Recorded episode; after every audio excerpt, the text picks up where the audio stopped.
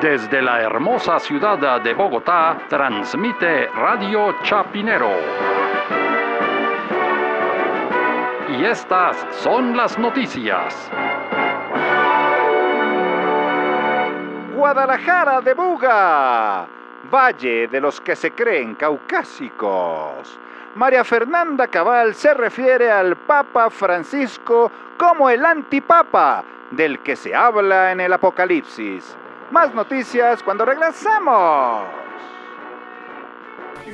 ¿Cómo así? Entonces ahora nos toca es que ya es la venida del antipapa, no del papa. Sí, yo no sé porque pero yo lo que sí le puedo decir es que los uribistas de alguna manera tienen autoridad moral para hablar de temas litúrgicos y religiosos. Sí, ¿por qué le dice usted? Bueno, porque ellos primero que todo se comportan como una secta fanática, ¿no? Como los evangélicos, los avivamientos y todo. Es decir, ellos tienen esa cosa religiosa muy metida en su ADN político. Bueno, sí, digamos que podría ser una teocracia, porque todo gira en torno a un dios. A un Mesías, es decir, ellos tienen Jesucristo por un lado y está Uribe, que es el Mesías. Entonces hay una, si hubiera un Grammy para mejor Mesías del año, o un Oscar para Mejor Mesías del Año, los dos nominados serían Jesucristo y Álvaro Uribe Vélez. Incluso para los del Centro Democrático, esa frase de John Lennon es que Uribe es más importante o más famoso que Jesucristo. Ellos se lo creen así. Entonces ellos realmente sí tienen unas bases religiosas para decir las barbaridades que dicen. Pues barbaridades lo son, pero... pero es que aquí estamos hablando del Papa. Sí, pero es decir, es que ellos también tienen su Papa negro. Es decir, ellos tienen a Alejandro Ordóñez, que es el equivalente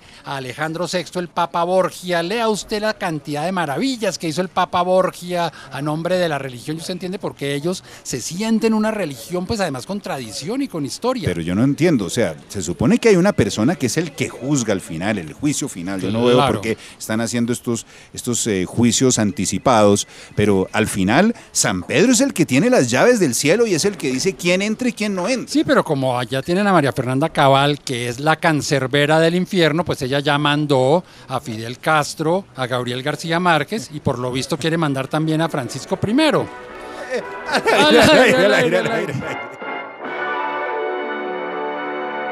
Santa Fe de Bogotá